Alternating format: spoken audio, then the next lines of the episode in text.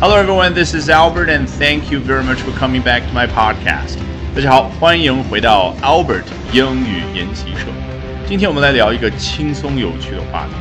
这两天啊，《权力的游戏》播出了最新的一集，但是观众们却惊奇地发现了，其中好像出现了一只星巴克的咖啡杯。So today we're going to be talking about something quite funny and amusing.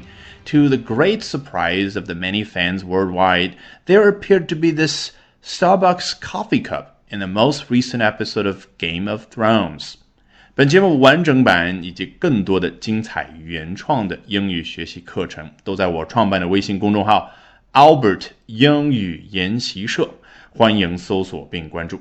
好，今天我们首先来看一下 CNN 啊，他一贯的风格，言简意赅的把这件事儿给说清楚。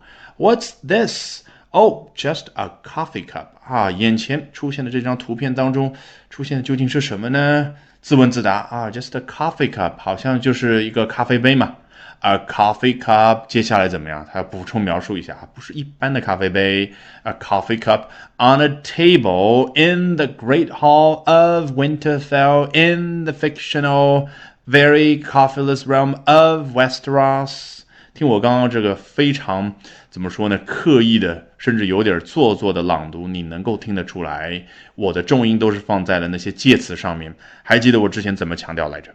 英文当中的介词就好像连接扣一样的，可以非常方便的配合英文那种事后补充描述的习惯。A coffee cup，说到这，其实出现在你眼前的就是一只咖啡杯。那它究竟放在哪儿呢？On a table 啊，放在一张桌子上面。那这张桌子在哪儿呢？In the great hall 啊，在一个大厅里面。那这个大厅在哪儿呢？是不是越来越感受到英文那种明显的节奏感？它从一个细节处开始描，然后不断的把周围描得很清楚，就好像怎么说呢？水墨画不断的摊开来，直到你看到全景，对不对？In the great hall of Winterfell 啊，是在 Winterfell 这个地方的一个大厅里面。那 in the fictional very coughless realm of Westeros 啊，原来 Winterfell 呢是在 Westeros 这样的一个地方啊。Westeros，我虽然没有看过《权力的游戏》，但是我大概搜了一下之后，发现这个 Westeros 指的当然就是西方的一个地方嘛，虚构中的一个故事嘛。所以人家前面也强调一下，fictional 完全虚构出来的，very coughless realm。十分的没有咖啡的地方，这个 very 就是强调一下嘛，coffeeless 非常有意思的一个词，对不对？咖啡后面加 less 就表示去除掉咖啡，那就是这个地方是不含咖啡的。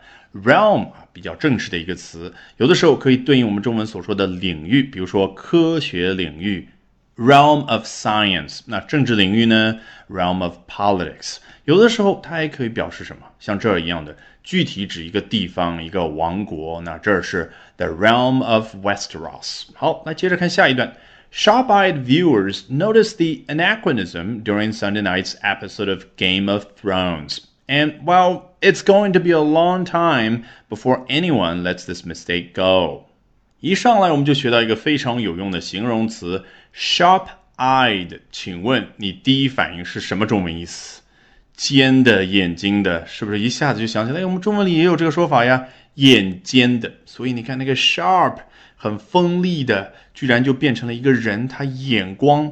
这个时候，英文和中文的思维方式在这一点上似乎是相似的，对不对？Sharp-eyed viewers，眼尖的观众们，他们发现了什么呢？Noticed the anachronism during Sunday night's episode of Game of Thrones。啊，在周日晚上播出的《Game of Thrones》，那就是《权力的游戏》这一集当中，一集叫 episode。那比如说十集或者十二集或者二十四集组成一个季呢，season。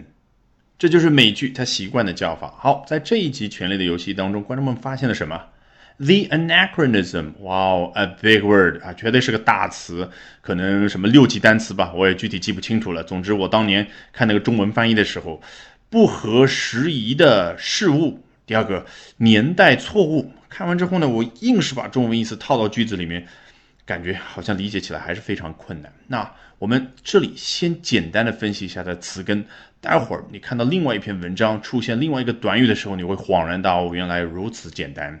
好，anachronism 最核心的就是后面那个 crown C H R O N 这个词根啊，在拉丁语里面表示什么呢？表示时间 time。那前面那个前缀 ana a n a 相当于什么？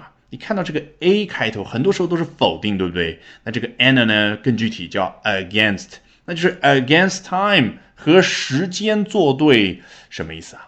就是明朝的一只花瓶，你居然在关于宋朝的一部电视剧里面看到了，这显然整个这个场景你就可以用这个词来形容啊。This is totally an anachronism。本节目完整版讲解音频、全文朗读以及生词短语精选段落跟读音频，在公众号会员课程《英文杂谈》中同步更新。欢迎搜索并关注我的公众号 Albert 英语研习社。了解更多会。